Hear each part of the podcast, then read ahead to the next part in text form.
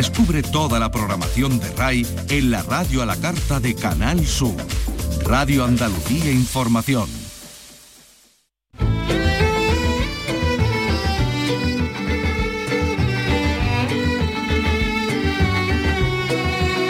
Andalucía es cultura con Maite Chacón. Radio Andalucía Información.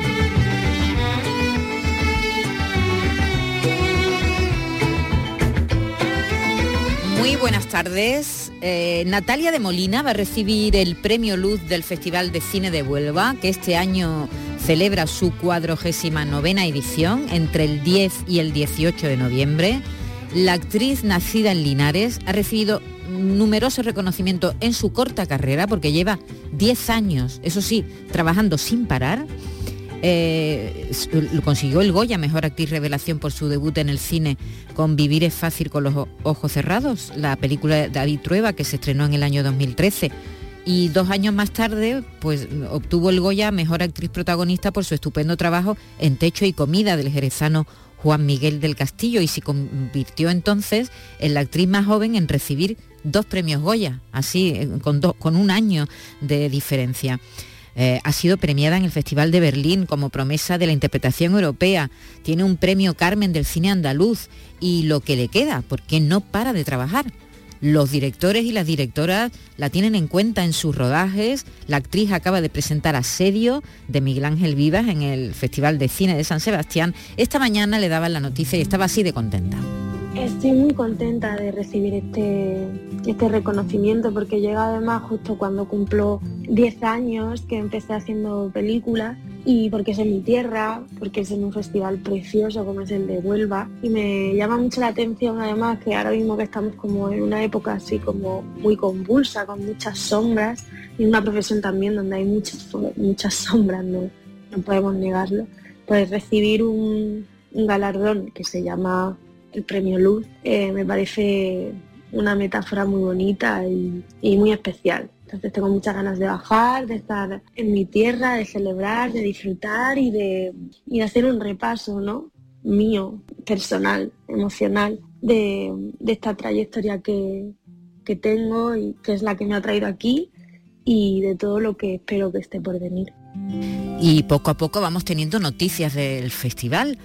La pasada semana hablábamos con Laura Pérez Granel, la ilustradora y autora del cartel, eh, que tiene por nombre El Instante Cinematográfico. Nos contaba en qué se había inspirado para realizar este cartel que va a anunciar el festival.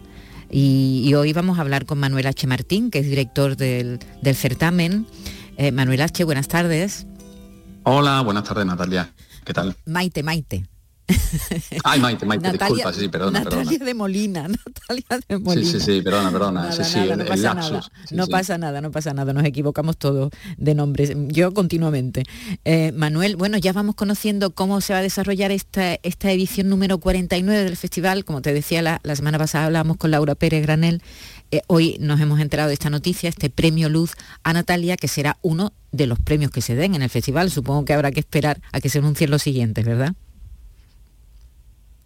Sí, se van a anunciar, se van a anunciar los siguientes premios, como bien comentabas Maite, eh, ya hemos anunciado el cartel de Laura Pérez Granel, que es un cartel maravilloso, que también tiene como protagonista a una mujer que nos mira y de alguna manera nos invita a participar en el festival.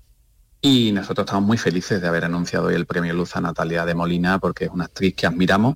Te he de reconocer que, que ha costado unos años, pero yo llevo ocho años como director del festival y siempre eh, he tenido, desde el primer momento siempre lo he intentado por motivos de agenda y no hemos podido coincidir pero la verdad que estamos felices de contar con Natalia porque yo creo que representa muy bien ese nombre ¿no? que tiene el premio, que es el premio Luz. Una actriz además que en su corta carrera, ¿verdad, Manuel? Ha, trabajado con directores noveles, con directores consagrados, ha hecho todo tipo de papeles. Diez años lleva porque empezó a vivir su debut en el cine que fue con Trueba, pues justo este año se cumplen diez años y, y tiene un recorrido fantástico, ¿verdad? Es una actriz completísima. Sí, tiene un recorrido fantástico en cine y televisión. Ha trabajado con Carlos Bermú, en Quien te cantará, en Adiós de, Paco Cabeza, Las niñas de Pilar Palomero.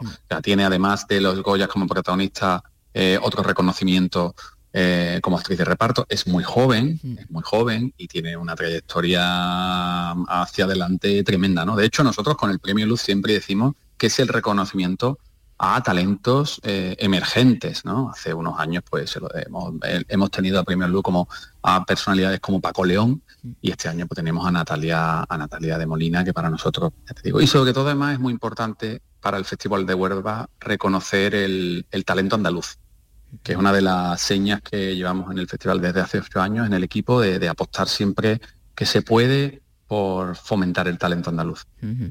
Manuel, esta edición es la número 49, el año que viene 50 años, y yo no sé si tú tienes la cabeza dividida entre la edición de este año y qué vais a organizar el año que viene, porque claro, estamos hablando de una cifra muy importante, 50 años de vida de un festival ya sabemos los peligros que pueden tener estos festivales y los riesgos que pueden correr, así que tiene mucho mérito estos 50 años.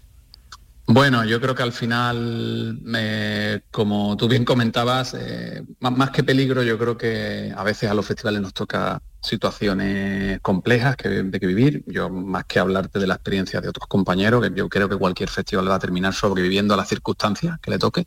Nosotros en Huelva, bueno, Sí, seguro. Yo estoy convencido que las instituciones y el sector y todos los responsables eh, se pondrán manos a la obra, estoy convencido.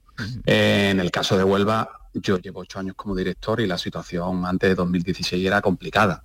y, bueno, tuvimos unos momentos, unos años, mis primeros años fueron complicados. Eh, pero yo creo que al final hay que hacer una labor de equipo, querer en el festival y bueno, con respecto a la pregunta, que es lo importante para no irnos demasiado por los cerros de Úbeda, es cierto que este año ya hemos realizado acuerdos de incluso de patrocinio para dos años. Eh, el acuerdo, por ejemplo, que es eh, de colaboración con la Dirección General de Cine de República Dominicana, que se anunció en el pasado Cannes, eh, es un acuerdo para dos años. Se están avanzando contenidos para dos años. Vamos a preparar algunas acciones para principios del año que viene, pero todavía no puedo comentarlas, obviamente. Y no es tanto la cabeza dividida, sino pensar en darlo todo en la 49 pero sabiendo que como todos los años termina un festival y te empiezas a trabajar con el otro, este año ya es que ni estás terminando y ya tienes que estar pensando en cosas para avanzar para las 50. Entonces, bueno, es un reto, pero es una ilusión tremenda. Mm, son 50 años, ¿eh? que yo mm, a día, de hoy me quedan años para llegar a los 50 y claro, veo ese número y me parece de alguna manera una gran responsabilidad. Mm. En un momento además donde el cine iberoamericano, de hecho, eh, desde hace un tiempo, muchos festivales se han apuntado también a programar cine iberoamericano. Hay que recordar que eh, Huelva fue un pionero.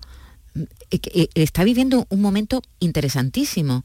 Mm, lleva muchos años ya, no es ninguna novedad, con directores estupendos, con actores que, dan el salto además al cine internacional. El cine iberoamericano es un cine muy vivo, eh, que cuenta historias muy de, todo tipo, no solamente muy de la calle, sino de todo tipo, está viviendo mm. el, cine de esos países un momento muy brillante. Sí, es un momento de, un cine brillante. Eh, eh, es cierto que Huelva fue el primer festival dedicado exclusivamente a cine iberoamericano en su competición oficial. Es verdad que es un festival que sigue teniendo su sección oficial de cine iberoamericano. Nosotros no hemos cambiado ni hemos mm, eh, dado una vuelta a las secciones. Lo único que, hicimos fue un rebranding de la marca, que antes éramos Festival de Cine Iberoamericano de Huelva, hoy día somos Festival de Huelva, de cine iberoamericano, pero seguimos en la misma esencia.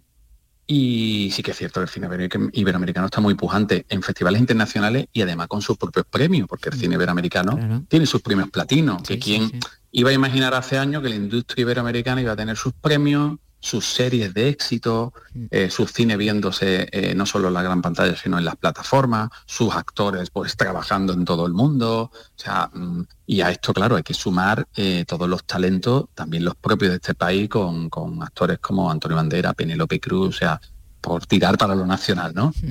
todo eso lo que suma ¿no? a ese mm, ese talento que traspasa fronteras y, y, que bueno y que nos permite comunicarnos a uno y otro lado de, del, río, usándolo como metáfora, ¿no? Entonces yo creo que es muy interesante. Y, Huelva sigue siendo el punto de inicio de, ese cine iberoamericano en España y, también con gran protagonismo en Europa. Estamos hablando que este festival nació a mediados de los 70, o sea que, ya estamos hablando de mucho tiempo. y es cierto que es el más veterano de Andalucía, entonces claro, todo esto suma a que los 50, bueno, pues una fecha que pesa, o sea que de alguna manera eh, lo miras y dices, son 50 años es muy importante cumplir años. Muy importante cumplir años y, llegar con buena salud, como pasa a las personas también, no solo cumplir años, sino, sino llegar con buena salud. llegar bien. Llegar bien, llegar bien, a la, cumplir años y, y estar bien. Acabas de llegar a San Sebastián, ¿no? Del festival. Sí, he llegado hace dos días, porque bueno, en fin, tampoco puede estar uno viajando tanto, me escapo el fin de semana y poquito más y la largo algún día para reuniones y cerrar flecos que quedan, porque claro, aquí hay mucho trabajo, no solo artístico, sino administrativo, porque organizar un festival es bastante trabajo. Y bueno, es que además en breve vamos a anunciar el Cine Club, porque nosotros como festival también hacemos actividad cinematográfica a lo largo de todo el año. Hemos eh, realizado un cine de verano abierto al público, gratuito, en, distintos puntos de la ciudad de Huelva. Ahora estamos organizando, ahora vamos a anunciar en breve un cine club de cine familiar para todos los públicos durante el mes de octubre y bueno, y todo lo que vamos a ir haciendo antes del propio festival, ¿no? Que, antes del festival nosotros también tenemos un ciclo que estamos ahí preparando y que anunciaremos en breve. Entonces, bueno, estamos como en un momento de, de alguna manera de, mucho trabajo, pero también, no sé, yo creo que también de, de aceleración y felicidad porque, y, de ilusión, ¿no? Porque vives unos días muy intensos, no solo durante el festival, sino los, cuatro o cinco meses antes de los preparativos, pero es verdad que estamos muy ilusionados ¿no? con la edición que se nos viene en breve, del día 18 de noviembre. Muy bien. Bueno, pues mm, a ver, mm, estaremos pendientes de todas las noticias que empiecen a salir ya a partir de ahora a una cierta velocidad, eh, porque eh, entre el día y el 18 de noviembre eh, pues se celebrará este Festival de Huelva de Cine Iberoamericano. Así que Manuel H. Martín, su director, muchas gracias por haber estado aquí con nosotros. Y nada, nosotros estamos aquí para, para contar lo que hacéis vosotros. Un abrazo y muchas gracias. Muchas gracias, Maite. Aquí tenéis vuestra casa. Abrazo. Abrazo.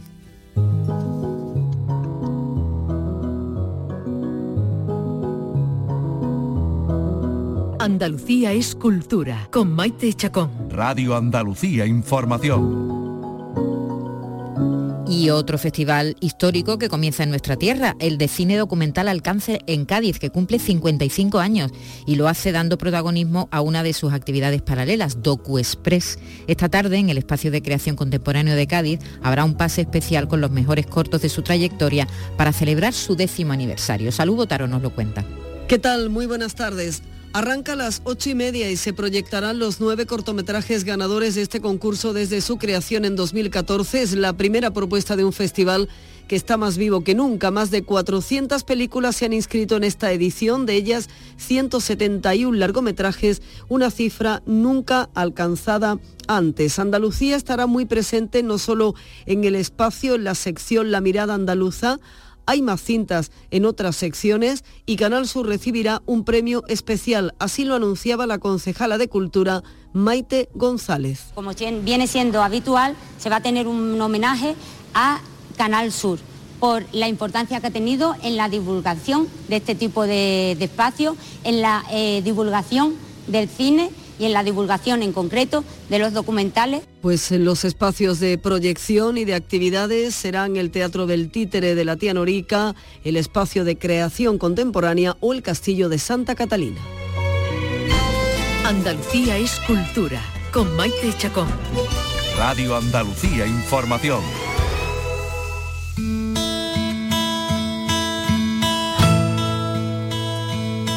Tres y cuarto de la tarde, seguimos aquí en Andalucía Escultura. Vamos a cambiar de tema y nos vamos a marchar al pasado. La escritora cordobesa Mercedes Navarro viene a presentarnos su última novela. La guerra, las guerras, son hitos en la historia que marcan a millones de personas. Los que sufren sus efectos cambian la piel y se transforman y su vida a partir de entonces será un antes y después de la guerra. Ahora que estamos viviendo otra terrible contienda en el continente europeo, la escritora cordobesa Mercedes Guerrero nos invita a acercarnos a otro periodo histórico, también marcado por la guerra, la Segunda Guerra Mundial y los efectos que tuvo en millones de personas. Y nos lo propone en su séptima novela, La Sinfonía de Julia.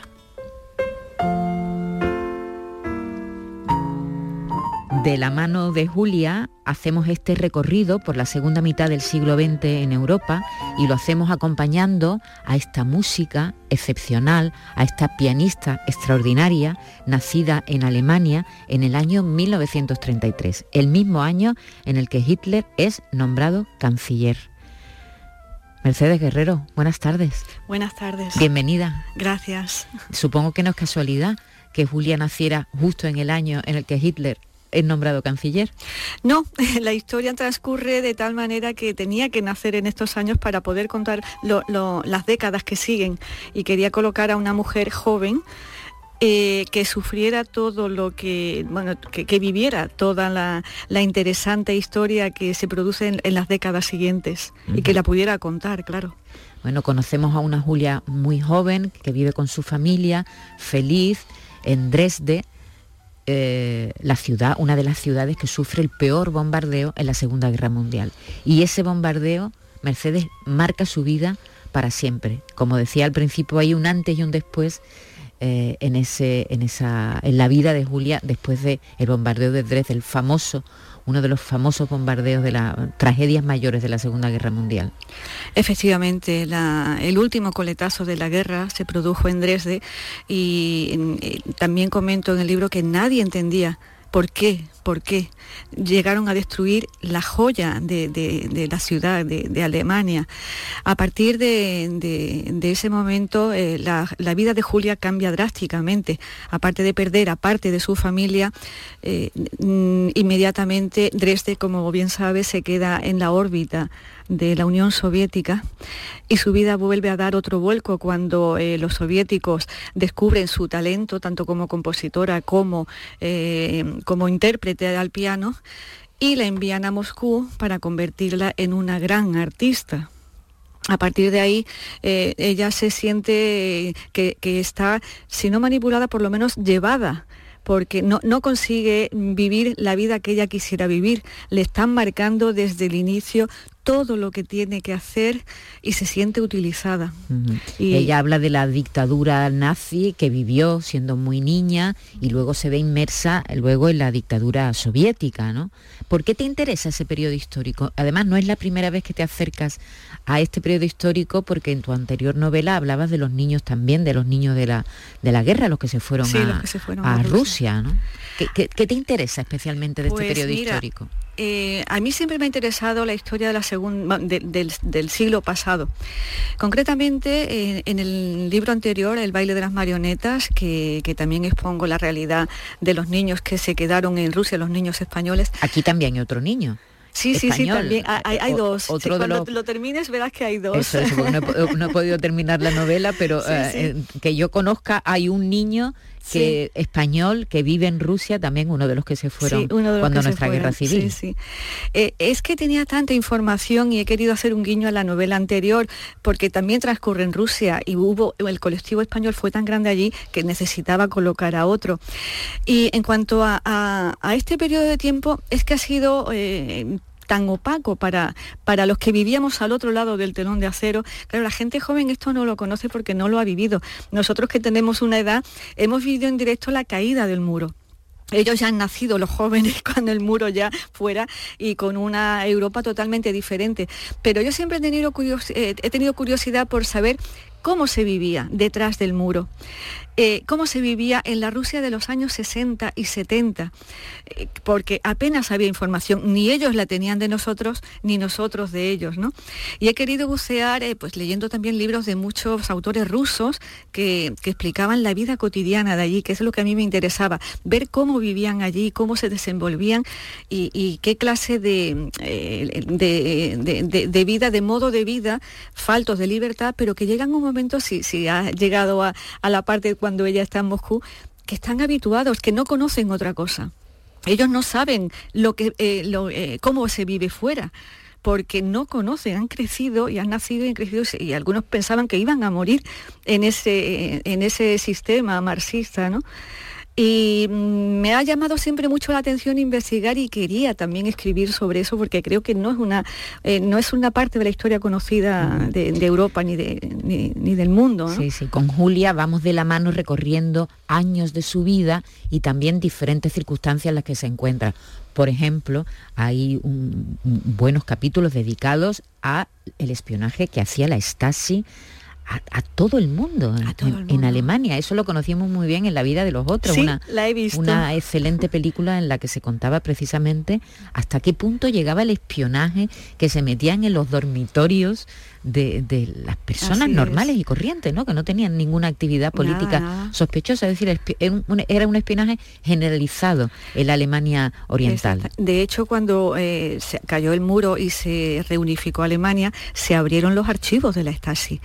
Y ahí hubo mm, auténticos mm, divorcios y peleas familiares porque descubrieron cuando eh, una persona podía buscar su nombre y había un archivo sobre él y había un, estudio sobre él y resulta que había sido su vecino, su hermano, incluso mujeres que, que, eh, espiaban a los maridos y los delataban.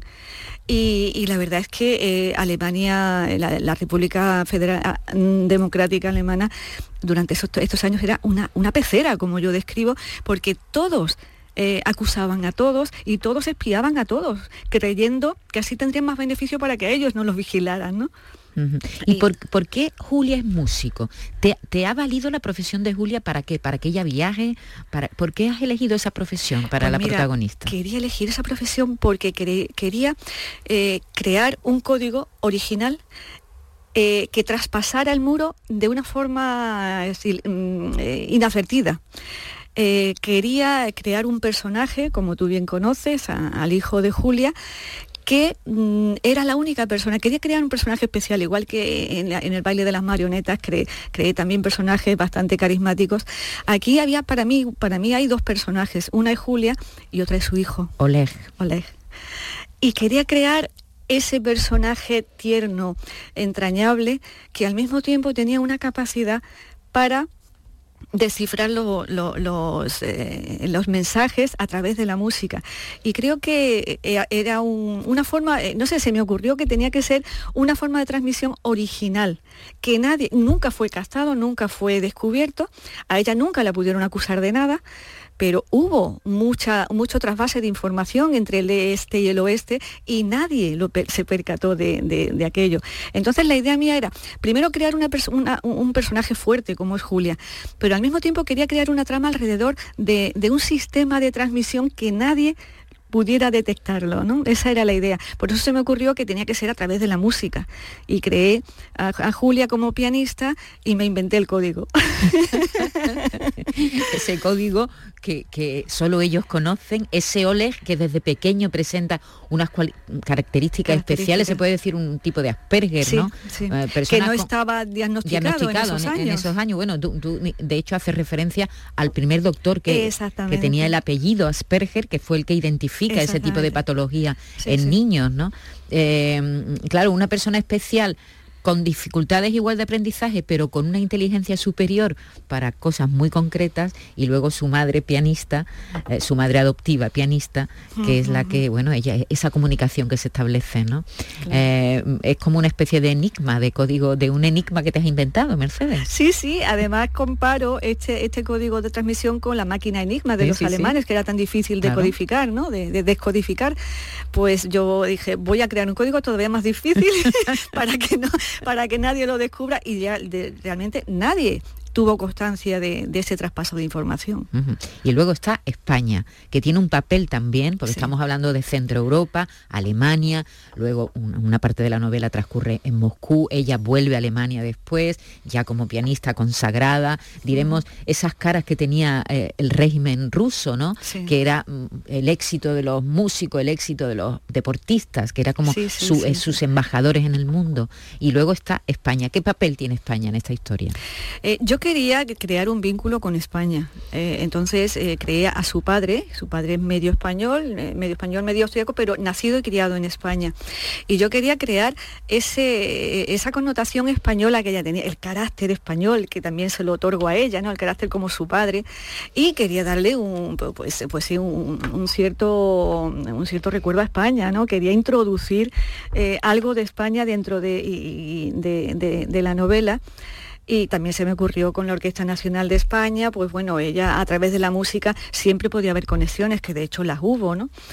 Y no sé, es mi rinconcito que no quería que fuera todo tan internacional, quería introducir un poco de, de, vamos, de que saliera España también aquí, ¿no? Claro, estamos hablando de países que estaban detrás de muros, el muro real que, que separaba Berlín, oriental y occidental, el muro eh, evidente que había en, toda la parte rusa, soviética, y pero nosotros en España también tendríamos, teníamos un muro que era la dictadura, ¿no? Es decir, que también eh, los años fueron unos años muy herméticos. España era también una sociedad muy cerrada y desvinculada del resto de Europa. Sin embargo, tu novela empieza en la Costa del Sol.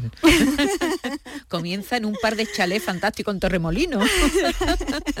aunque parezca extraño y aunque parezca sorprendente, pero eh, también quise colocar, como ella se, instala en España, quería colocar a pues, pues nuestra Costa del Sol, ¿por qué no? ¿Por qué no? ¿Para qué los iba a colocar en otro sitio? Pues para mí para una cordobesa que, más, que más bonito que la Costa del Sol y además podrían estar, como vivían en cualquier sitio, porque podría, podría haberlos colocado en cualquier sitio, pues dijo, eh, dije, esta es la mejor. Hombre, pues, pues, claro que sí. los, nórdicos siempre ambientan sus novelas allí arriba en, sus países, ¿no? Pues tú, aunque buena parte de la trama transcurre en Europa y en la Europa de, la, después de la Segunda Guerra Mundial, pero bueno, también hay una parte importante que sucede en nuestro país, en España. Eh, la, la séptima ah, novela, Mercedes, eres, mm, bueno, escribes mucho. ¿Ya, está, ya estás pensando en la siguiente? Eh, sí, tengo, tengo algo ya en mente y tengo algo también escrito, pero no voy a hablar hasta que no, porque todavía no está, no, todavía no está madurada del todo. Mm, porque tú has dejado tu trabajo, te dedicas exclusivamente a la, exclusivamente a, escribir y a leer, porque para escribir hay que leer mucho, eso lo sabemos todos. Y mi vida pues está dedicada a eso, me dedico enteramente todas las mañanas. Una jornada laboral para mí es desde las 8 hasta las 2 o las 3 delante del ordenador, escribiendo, documentándome, leyendo y, bueno, dedicándome exclusivamente a la, literatura. y también se nota en tu novela tu pasión por la historia. Sí, Sí, sí. A mí de, siempre eh, estudié, estudié turismo y, ejercí mi profesión, pero la historia era un, no sé, algo que se me había quedado ahí y, como no lo vamos, como no estudié la carrera de historia, pues me, interesé mucho también eh, tanto novela histórica como hechos históricos. Yo soy una persona muy curiosa y eh, sobre todo el periodo del siglo XX es que siempre me ha llamado la atención, tanto en novelas como en películas, en series, siempre el tema de la, de la intriga, del espionaje, eh, de la guerra. Eh, ha sido una de mis grandes pasiones y, la he estudiado con profundidad, sobre todo para esta novela y con la anterior, de la de las Marionetas, que también transcurre eh, en la Unión Soviética. Me ha llamado muchísimo la atención y lo he estudiado profundamente. Pues ya lo saben, si quieren darse un paseo por la historia del siglo XX en Europa, con todo lo que ocurrió en este siglo pasado, que por cierto, este no se está quedando atrás. Mercedes. Tampoco. Hemos empezado bien el siglo. Hemos empezado bien el siglo XXI. Pues ya lo saben. La Sinfonía de Julia, de Mercedes Guerrero, publicada por Grijalvo, ya está en la calle, ¿eh? ya lo pueden adquirir, ya está en todas las librerías. Y bueno, enhorabuena y esperamos verte para la próxima. Muchísimas gracias. Un abrazo, gracias. Gracias.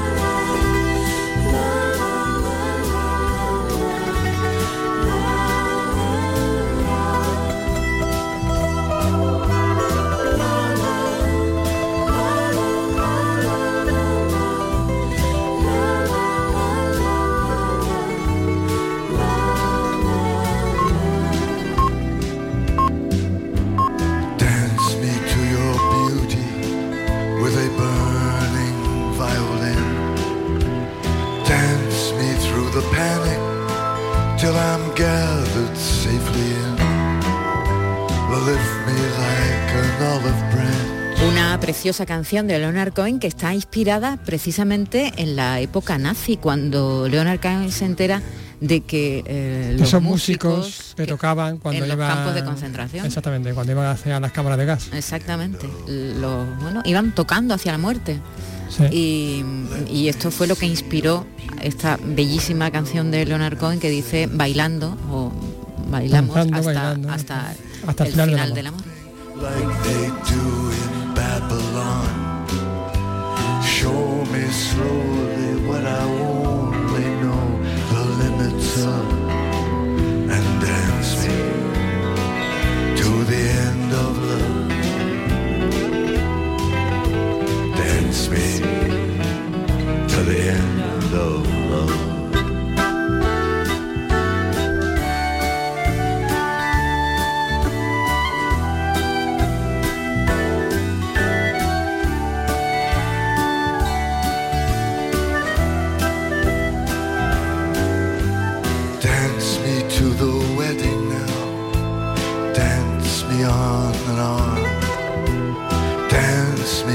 tenderly and dance me very long.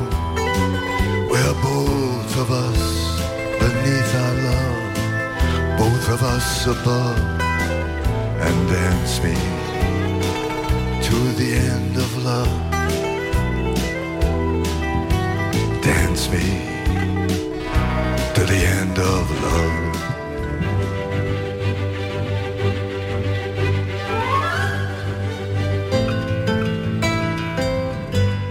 Andalucía es cultura, con Maite Chacón. Radio Andalucía Información. Hoy vamos de festivales. Hemos hablado hace un momento de dos festivales de cine veteranos y ahora os vamos a presentar un festival musical que arrancará su primera edición el próximo mes de octubre, dedicado a los Beatles. Carlos López, ¿qué tal? ¿Qué tal? Efectivamente, pues así es. Llega a Sevilla el Beatles Fest, el festival sobre los Beatles más importante del mundo. Eso ya lo vamos ¿Qué a, lo vamos ¿Qué me, anunciando estás, así. qué me estás diciendo? Sí, sí, sí, sí, señora, sí, señora. ¿Cómo es posible eso? Pues así es. Así es. Mira, mira, vamos a escuchar un poquito.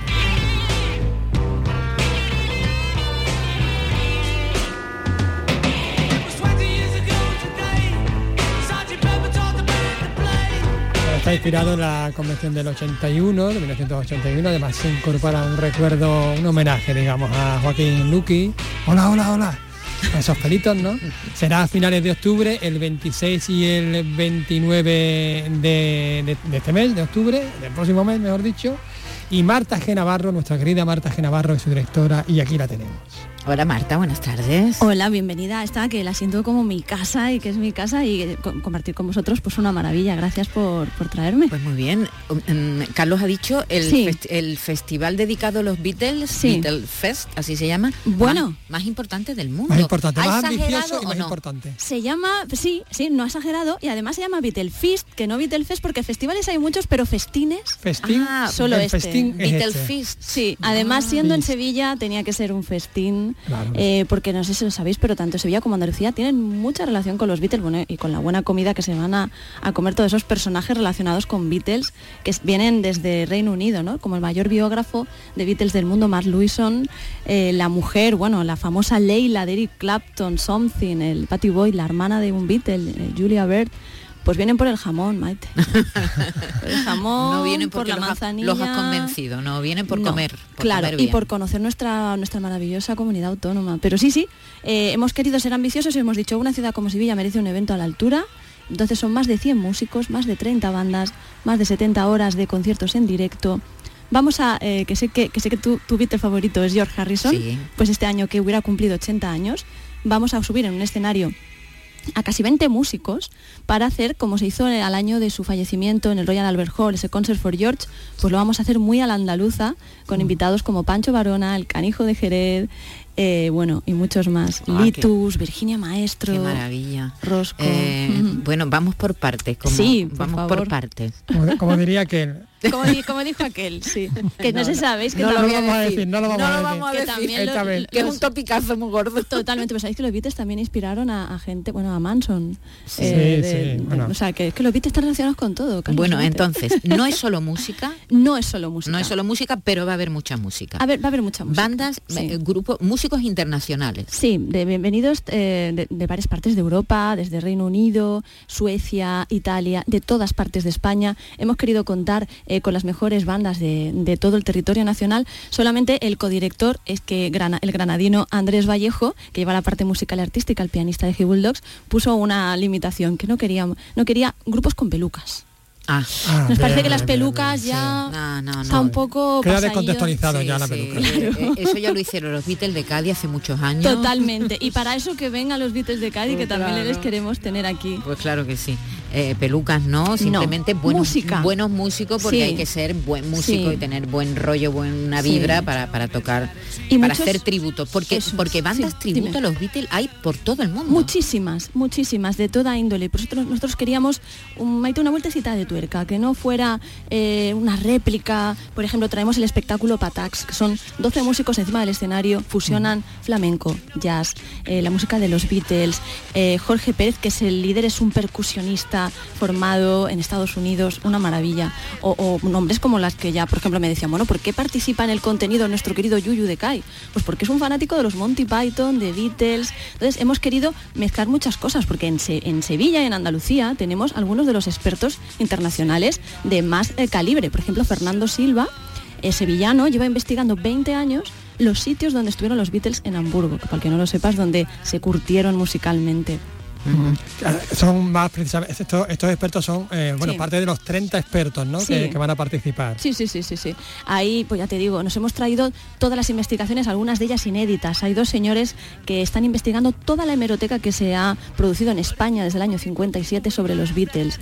Vamos a tener eh, eso por primera vez y otras eh, charlas por primera vez, como por ejemplo el Casbah, que es el sitio donde los Beatles empezaron a tocar porque se lo prestaba la madre de un amigo.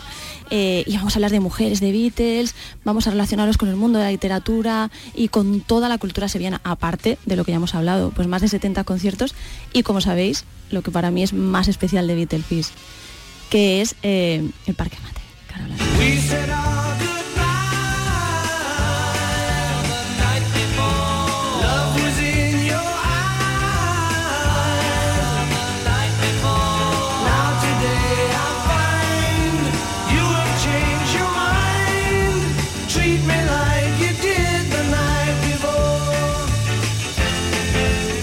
Parque Amate, Sí. un barrio de Sevilla. Un barrio de Sevilla. barrio. Un barrio de Mi verdad. barrio. Tu no, barrio. no- no- no ha llegado todavía la turistificación. La gentrificación no La existe gentrificación allí. No existe, es, está en, en la renta per cápita siempre está entre los cinco más bajos y está muy relacionado en la mente de los sevillanos y de los andaluces con exclusión social cuando no tiene nada que ver con eso. Probablemente tiene esa renta per cápita tan baja porque viven todos nuestros abuelos, eh, viven en ese barrio. Tiene metro, tiene un parque impresionante, hermano gemelo del Parque de los Príncipes de Sevilla y nos hemos querido llevar ahí porque queremos que los barrios tienen, ahora esta palabra de resignificarse, tienen que vincularse también a la alta cultura, no solamente a las, vamos a decirlo así con todo mi respeto, a las obras de los grandes eventos, a actos menores. Hemos implicado a todos los centros educativos del barrio, les vamos a, hemos convocado unos premios artísticos para que se involucren con sus padres, les hemos animado a subirse a cantar. Me hace mucha ilusión decir que se están poniendo en contacto conmigo docentes, están enseñándoles con la flauta, lo siento, padres andaluces, el Yellow Submarine. Fíjate, fíjate dónde ha quedado Sí, el sí. himno. Los van a disfrazar, bueno, ya cuando llegue febrero. Ya, bueno, sí, es verdad, hay tiempo. Tendrán tiempo. Bueno, y también tenemos podcast en directo, por ejemplo, el Descampado, eh, premio eh, Ondas Sí, a, a- a la mejor idea radiofónica del año pasado. O sea, hemos querido, hemos querido hacer algo ambicioso y sobre todo, lo más importante, reunir a todos los fans de, de los Beatles. Juan Agüeras, que fue presidente del club de fan oficial de Beatles en, en español, el único oficial, dice que los buenos fans de los Beatles eh, son buena gente. Y nosotros creemos que es un poco así, chicos. Marta, ¿tú cuándo oíste a los Beatles por primera vez? Porque tú eres muy joven. Ay, bueno, no tanto, gracias, no tanto, pero fíjate, eh, yo, iba, yo iba al instituto, ahí en, eh, en Amate, al Instituto Luis Cernuda, y entonces, pues como que quería ser como los guays intelectuales mayores, ¿verdad? Esto que todos escriben poesía, componen música. Nada que ver con la gente joven de ahora. La gente joven de ahora no quiere ser Quiere eso, ser ¿a que no, Carlos? quiere ser tú, tú que eres muy joven. Yo ¿A que soy jovencísimo quiero ser streamer, claro. Ya, ya la gente joven no quiere ser intelectual ni quiere ser nada de Quiere, eso. quiere tener dinero. Bueno, en aquella época tampoco todos, pero yo era un poco así como cultureta. eh, entonces eh, me fijaba en los mayores. Entonces había una revista en el instituto y yo por querer molar y acercarme, era la época de la explosión del Britpop, Blur, Oasis. Pues entonces dije, yo quiero participar. Y dijeron, venga, pues toma este libro, El joven eh, Lennon, de Jordi Sierra y Fabra, y escribe algo sobre los Beatles. Me dieron una cinta de cassette con las canciones traducidas al español en el título y a partir de ahí empezó todo. Un noviete me pasó un CD-ROM con las canciones de los Beatles por orden alfabético y claro, Maite, cuando ya veo ese álbum blanco, digo, bueno, es que me voló la cabeza, dije, pero esto es de hace, bueno, por entonces 20, 30 años. Y encima, además, había una canción con mi nombre. Que es verdad que está dedicada a un perro pastor que tenía Paul McCartney. Pero bueno, eso Pero era mi nombre, Lo pero importante era- es que era tu nombre. Era mi nombre. Y además, como os digo, después descubres personajes como mm, Manolo Macálvarez, Manolito Beatle de Utrera, tan vinculado a nuestra tierra, que era hiper mega fan y que ha llevado el nombre de los Beatles, a los Beatles de Kai. Descubres que Brian Epstein venía a los toros y a la feria y que era Ah, fan sí, de no- Torremolinos. Ah, no tenía ni idea. Eh, Sí, eh, sí, sí, sí, el sí. productor de los Beatles venía por España. El manager, El manager. de los Beatles. Sí, sí, él le gustaba porque además, eh, debido a su homo- prohibida por entonces en Reino Unido y en España, pues Torremolinos, que era eh, Sí. como un oasis, pues él tenía y sus amistades y tal, pero aparte se escapaba el tío, pues eso, a los toros y a la feria. ¿eh? Qué bueno. Bueno, y los Beatles estuvieron en Almería, nuestro compañero Adolfo Iglesias, que descubrió, eh, pues que se inspiró allí Lennon para eh, escribir Strawberry Fields, porque se parecía al orfanato Strawberry Fields, la, la casa de Santa Isabel en Almería. En Mira, fin, hoy hemos empezado hablando de, de vivir es fácil con los ojos cerrados. Qué maravilla. Porque eh, le han dado el premio Luz en el Festival de Cine, se lo van a dar, Sí. en el Festival de Cine de Huelva Iberoamericano, de Cine Iberoamericano, y mm, ella debutó en Con la Natalia de Molina, de, sí. de Sí, Trueba, Natalia Natalia, de de Molina, y debutó precisamente en esa película en la que se cuenta esa historia, Que ¿verdad? Jovencísima, sí, sí, cuenta la Real, de un Sí. profesor que, que tuvo acceso... Juan Carrión, Juan. Carrión, que tuvo acceso a Lennon. Tú sabes que yo fui amiga de Juan Carrión ¿Qué me Gañán. Sí, Sí. gracias a Adolfo. Y eh, hizo un curso de verano, hicieron el Club de Fans de Almería en el año 2006. Y estuvo Cintia Lennon, la primera mujer de, de John, que también tuve, además nació el mismo día que yo, le dije, Cintia, somos compañeras de dice, ah, tú, eres, tú eres Virgo entonces. Y a Juan Carrión, Juan Carrión, un tipo extraordinario, una persona que todavía hay muchos alumnos suyos por toda Cartagena que están en todos los estratos sociales y que le recuerdan con mucho cariño, un tío muy especial. Sí, sí, que se dio cuenta del, bueno, de lo importante que era que, que- que los discos tuvieran letras, ¿no? Exacto. Y eso, y ese arte que nosotros hemos disfrutado. Yo desde luego, la gente de mi generación Sí. ha disfrutado muchísimo. Bueno, yo creo que es intergeneracional, ¿eh? del los objeto, sí. eh, No, pero Ah, de- no- de- no de- hablo de lo- del- del- del- de- del objeto, del Del vinilo. vinilo. Yo Del hablo vinilo, del sí, objeto, sí, de- sí. del arte de la portada, Sí. de las Sí. fotos, de las ilustraciones. También es intergeneracional, eso está volviendo, ¿eh? Sí, Sí. pero está volviendo. Durante mucho tiempo el CD lo mató Sí. y, y- y hemos, es verdad que hemos despreciado, despreciamos durante mucho tiempo, ahora Sí, está volviendo. todo lo bueno Porque es verdad que todo lo bueno vuelve y, y- Sí. y eso era un disfrute. Totalmente. Mira, ahora que Sí. vengo de Dublín, que, eh, eh, que hay una tienda de discos maravillosa en pleno centro. Digo, ¿cuánto echo de menos? Una buena tienda de discos donde pasearte por allí, par- perder la tarde mirando Mm. álbumes, mirando... No, es que- qué, qué pena que eso, a ver si vuelve de verdad. Y vuelven las tiendas también. y- Bueno, yo te voy a decir un par de nombres luego. Sí, ¿no? Sí, pero los he pero, Sí, pero, sí, sí. pero te hablo de una gran de edición. una gran yo- tienda. ¿sabes? Una gran- así grande, gigante. ¿no? grande, gigante, sí. lleno de, de discos de todo tipo. Los sevillanos de mi generación recordamos, ser- yo recuerdo ser muy chiquitina, ir a la Virgin Megastore, Sí. que además era ese descubrimiento, ¿no? Que no podías escuchar en otro sitio. Bueno, muy cortito, ¿sabéis lo que lo que pasó cuando Juan Carrión fue a Almería? Eh, John Lennon le corrigió, no sé si lo cuenta la película, las letras que él las sacaba de oído y le comentó esto mismo, que Sí, por sí, favor sí. se pusieran en los Las vinilos. letras. Que em, Sgt. Pepper, el siguiente disco de los Beatles, las trajo por esta recomendación y John Lennon le envió una copia a Juan Carrión. Sí, sí, sí. Es muy, muy. Es una muy maravilla, bonita. es decir, la maravilla. relación que tienen con España cuando él vino a rodar aquí la. la Le vamos a homenajear a Juan también, con la. Fundación Juan Carrión, por supuestísimo. Vamos a hacer muchos homenajes a, a Silvio, entre otros, porque Silvio era, eh, rockero Silvio, era muy fan Rockero Silvio es de muy Ringo claro, y se claro. vestía así, pues entonces nuestro querido pibe Amador va a estar también con nosotros Claro, para porque hablar él era batería, ¿no? Era Eh, batería. Silvio era batería. Era muy fan de, de Ringo, efectivamente. Sí, sí. Bueno, pues la verdad es que nos has despertado un interés tremendo. Queremos ya No- que empiece el festival. Despertado el interés que ya teníamos. Bueno, os digo cómo, cómo podéis ir, ¿no? Venga, por favor. Sí, sí, sí. Vale, pues mira, quedan muy pocos abonos. Eh, los abonos los hemos sacado simplemente para cubrir gastos de las cinco salas que están involucradas porque hay conciertos ininterrumpidos y podcast. En la sala es Lady Drama, la sala y Tarifa de Sevilla, luego en la estación eh, de Córdoba, qué maravilla, en el, en el Plaza de Armas Plateado de On es el contenido de charlas y tal también durante todo el día. En Paté son los espectáculos del Concert for Yours, Patax y bueno, mi podcast del Quinto Beatle que lo comparto pues solamente con Pancho Barona, Virginia Maestro, Roberto Álamo, Litus y yo soy la otra.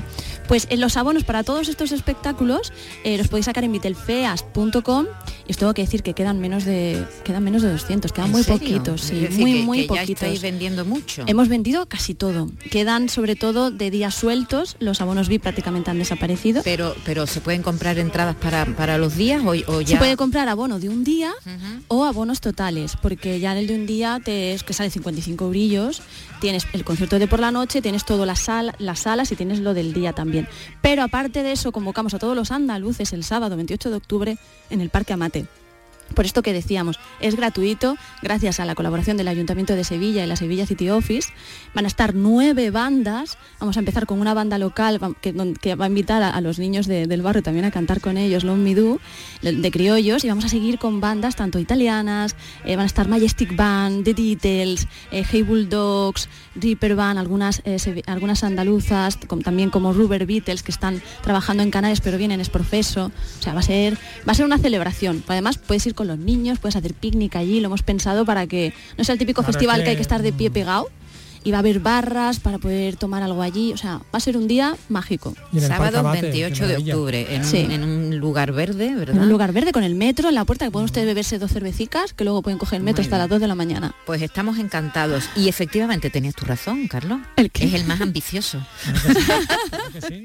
Y el más importante, vamos a decirlo ya. Ya está. Ya está, Sí, ya está. No y tenía otro. que ser en Sevilla, el más importante del mundo. Es más, ya te digo, Patty Boyd me dijo, voy porque es en Sevilla.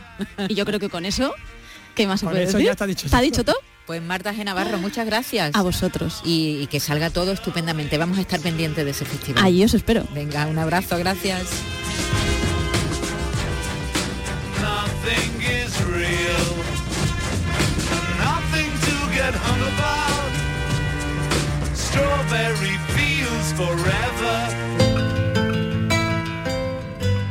Andalucía es cultura. Con Maite Chacón. Radio Andalucía Información. Duch mój, lud mój, dzisiaj jest ranny, sprowadzany tylko do rangi, nieodczuwalny. El Centro Andaluz de Arte Contemporáneo de Sevilla coge la muestra Remembranza y Resignificación, la primera exposición individual de una artista gitana en España. Es una pintora y una escultura que se llama, a ver cómo, cómo lo digo, Malgorazza. Malgorzata Malgorzata. Margarita. Margarita, Margarita. en español. Vamos, vamos a escucharlo. Y me encuentro con los protagonistas de esta exposición, con Juan Antonio Álvarez Reyes, que es el comisario, además de ser el director del centro. ¿Qué tal? ¿Qué tal? Buenos días. Miguel Ángel Vargas, historiador del arte sevillano, agitador y colaborador cultural de, de la ciudad. ¿Qué tal, Miguel Ángel? ¿Qué tal? ¿Cómo estás? Y por supuesto con la artista con Malgorzata, que creo que significa algo así como Margarita Mirga. ¿Qué tal? ¿Qué tal? Eh, hola, and uh, what you gives? Y por supuesto con Mónica Jacak, que nos va a hacer de, de intérprete. ¿Qué tal? Encantada. Bueno, pues con todas estas personas vamos a intentar eh, contar un poco esta eh, exposición que se acaba de, de inaugurar, que digamos ofrece una eh, visión propia de, de los romaní. Sí, es una exposición de la primera gran individual o la primera individual que se hace en España de Malgorzata Milgatas, que es una de las grandes artistas internacionales eh, de los últimos años, que ha participado en las últimas bienales de Berlín, Venecia o en la última documenta de Kassel. Es una artista que, eh, por eso el título de la exposición, intenta reescribir y resignificar eh, la representación de los romaníes. ¿no? Intenta de alguna manera eh, transformar eh, la imagen que la visualidad, las artes visuales han transmitido a lo largo de la historia y eh, propiciar, digamos, un nuevo marco en el que eh, la visión sea, ma- sea positiva. Eh, Malgosata eh, ha hecho un proyecto específico para, para Sevilla y también recogemos la gran instalación de Venecia, recogemos algunos de sus biombos, algunas de sus pequeñas capillas, también algunos de sus reinterpretaciones de monumentos a, las matanzas ocurridas durante el holocausto del pueblo romaní y en conjunto yo creo que el público que se acerque podrá ver eh, un conjunto de obras que resume bastante bien lo que es la- los últimos años de su producción y encontrará que es una obra que es muy atractiva visualmente, es una obra mayoritariamente textil, eh, es muy atractiva eh, por- también por el color, las formas, etcétera, pero después cuentan muchas historias, esas historias que se han silenciado, que se han olvidado y que ella reescribe. De una perspectiva, digamos, positiva, de una perspectiva, desde luego, colorista. Sí, y también es algo que eh, utiliza una estrategia que ya utilizó, digamos, el primer feminismo, y es que lo personal es político. Entonces, ella se, re- se digamos, se rodea eh, de personajes que le son cercanos, ya sean eh, historiadoras, teóricas, pensadoras, que son cercanas a su manera de ver, eh, y también su propia familia. su familia aparece continuamente, su abuela, su bisabuela, su tía, aparecen continuamente en las, en las representaciones que podemos ver. Obra pictórica, aunque no es pictórica, porque está realizado con, con retales, son, retales. son pictóricas, podrían, podrían ser perfectamente pinturas. murales, Está- ¿no? Están hechas no con óleo, sino están hechas con, con telas, porque también tienen una vocación ecologista, ¿no? de reutilizar telas también de las personas que le rodean, porque también transmiten las propias historias, ¿no? digamos, están impregnadas eh, esas telas ya vividas. Esto le confiere un carácter simbólico especial. Sí, por supuesto, estos tejidos que me han sido donados, no solamente por, la- por los miembros de mi familia, sino también por mis amigos y también que pude comprar en tiendas de segunda mano, dan una n- nueva dimensión, dan una nueva energía y les da una nueva, eh, unas nuevas emociones a los per- personajes que represento en mi obra. Siempre, digamos, con la mirada puesta en la alegría, en reivindicar la, la alegría, a pesar de, de que se cuenten historias terribles, por ejemplo, el, el genocidio nazi. Oczywiście, że pomimo tego za, za tymi kolorami, Detrás de este colorido, de estos coloridos tejidos y de estas, abstra- y de, de estas visiones eh, abstractas se esconden unas historias trágicas y traumáticas, por supuesto. Puedo mencionar algunas. Aquí, aquí está la imagen de mi abuela que en su trabajo utiliza un rosario. Mi abuela que vivió la Segunda Guerra Mundial, la época de comunismo y también ella con su fuerza, con sus emociones. Yo creo que gracias a ella soy quien soy en este momento. E, jest También tenemos a Celia Stoika, eh, una activista muy famosa, Krystyna Hill, una activista polaca, y también una mujer el mes de noviembre. Ella vivió, sobrevivió holocausto y vive en el barrio romaní donde vivo. No vemos solamente el colorido, tenemos tres generaciones de mu- mujeres. Tenemos mujeres modernas, actuales, las que, las que eh, llevan la actividad eh, en, en los tiempos de hoy y las que, que representan muy, muy bien esta percepción que tenemos de, de su comunidad y de este mundo. Bueno, ha hecho un conjunto de obras en colaboración con mujeres del, del barrio de las 3.000 viviendas, del polígono, del polígono sur. ¿Cómo ha sido ese trabajo y cómo ha influido ese trabajo en su representación? Poligono Sur, que la colaboración con el Polígono Sur y sobre todo con eh, África y con sus hijas, donde se han creado unas imágenes, unos, unos retratos eh, fantásticos que luego se representaron en la factoría. Były dla mnie, to jest jedno, myślę, że te warsztaty były dla mnie bardzo ważne. Estos talleres, esta experiencia fue muy importante para mí sobre todo por el lugar donde tuvieron lugar y donde se realizaron. Pero no puedo decir que mi llegada a ese barrio, a este barrio y lo que vi allí que no, que no me originaron ningunas emociones. Al contrario, estaba muy deprimido, deprimida viendo cómo en Sevilla, donde, donde veo una ciudad monumental, muy bonita, maravillosa, las esculturas, los edificios, una maravillosa catedral y veo esta ciudad y por otra parte veo la imagen de una parte muy pobre de Sevilla, el, digamos, el, el gueto más pobre de Sevilla, es lo que me dijeron, sí, está con estas mismas palabras. Y lo veo y me pregunto por qué. ¿Por qué es así? Me gustaría que la comunidad, que las autoridades cambiasen, cambiasen eh, la visión de esta población, de este distrito, y que cambiasen las cosas allí. Son muy importantes las relaciones entre las personas y, y el miedo, el miedo hace una barrera y yo creo que, que no hay que tener miedo a esta gente. El miedo nos paraliza, no hay que tener ese miedo. Por eso este, este patchwork, este collage que hice, que habla de la bailaora flamenco, habla también que este distrito también está habitado por las personas en las que podemos confiar, de las que podemos presupir- presumir. Eso es muy importante.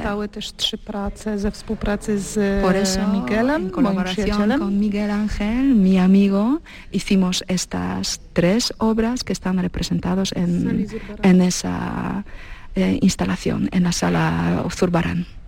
Sala Zurbarán porque digamos que resignifica lo- los cuadros de Zurbarán que estaban colocados allí, pero de otra manera, ¿no, Miguel Ángel?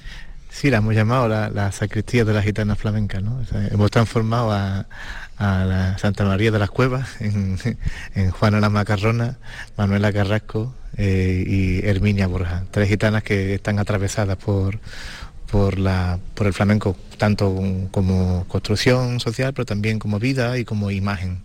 Entonces, bueno, es usar sus tres biografías, que son biografías duras, para poder eh, ofrecer eh, un- una narrativa, una aut- autonarrativa un poco, un poco más digna. Gosha. Gosha. Yes.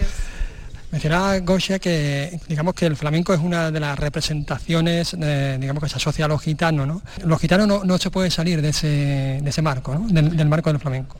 Eh, como una, una relación un poco de condena en, en- el contexto español.